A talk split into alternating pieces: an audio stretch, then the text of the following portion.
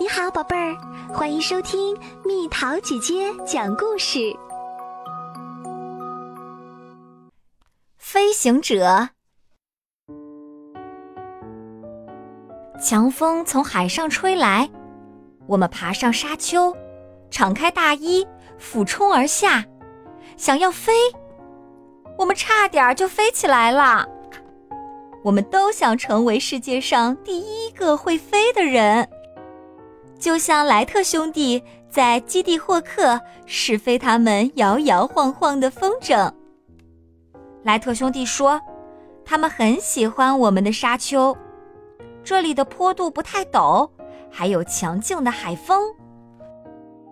如果我能飞，我要飞得比树梢还高，俯瞰我家的房子和四周的景色，还要向妈妈挥挥手。莱特兄弟起初做了可以载人和操控的大风筝，没多久，他们便制造出了单人驾驶的飞行器，能飞到任何地方。小杰说：“如果他们办得到，那么有一天他们会发明双人座的飞机，载我飞遍基地霍克。”莱特兄弟说。制造飞机最重要的是，它们必须能起飞、降落、操控和驾驶。如果飞机具备了这些功能，就能飞到世界各地。乔乔说，有一天他要驾着自己的飞机四处探险，勇敢地横越海洋，甚至飞到非洲，吓吓大象和猴子。莱特兄弟说。如果他们能做出马力够强又轻巧的引擎，就可以让笨重的飞机飞上天空啦。阿达说，他对探险没兴趣，他要制造战斗机，飞到麦西邦基地的上空，投下石头和水球炸弹，把他们吓得惊慌失措。我想，莱特兄弟说。他们最新的作品叫做《飞行者》，如果他们其中一人可以驾着它安全的起飞和降落，就能创造历史了。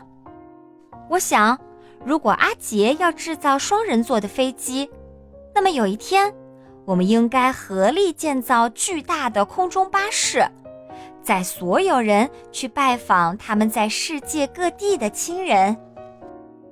小亨利突然大叫：“要是大家都制造飞机，那我也要造一架飞向月球。我要在月球上漫步。”大家都觉得他的想法很可笑。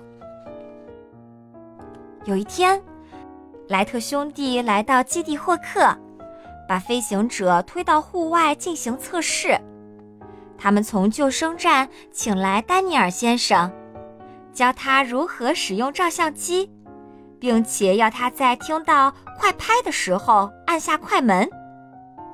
消息传了出去，许多附近的救生员纷纷从他们的眺望台赶过来。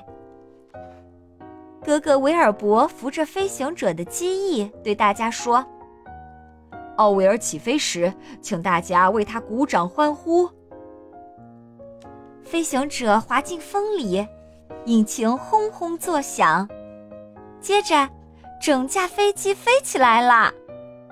弟弟奥维尔正操控着飞机，他真的在飞呢。威尔伯大叫：“快拍！”丹尼尔先生便拍下了那张举世闻名的照片。每个人都大声欢呼。没错，奥维尔真的在空中操控着飞行者。虽然只有短短十二秒，却足以创造历史了。他们又试飞了好几次。午餐时换维尔伯试飞，大家都看到，飞行者足足飞了将近一分钟呢。莱特兄弟把整个过程记录了下来。他们说：“毫无疑问，我们已经证实。”飞行者真的有持续飞行的能力。我猜，历史会记下这一天，因为莱特兄弟制造了一架飞机，能飞到他们想去的地方。他们是世界上第一个会飞的人。我们常常谈起这件事，而且我们也想飞。敞开大衣，飞到我们想去的地方。我飞过我家的房子，小杰载我飞越基地霍克，乔乔飞到非洲探险，阿达驾驶他的战斗机，然后我们手牵手变成空中巴士。就连小亨利也在月球漫步啦。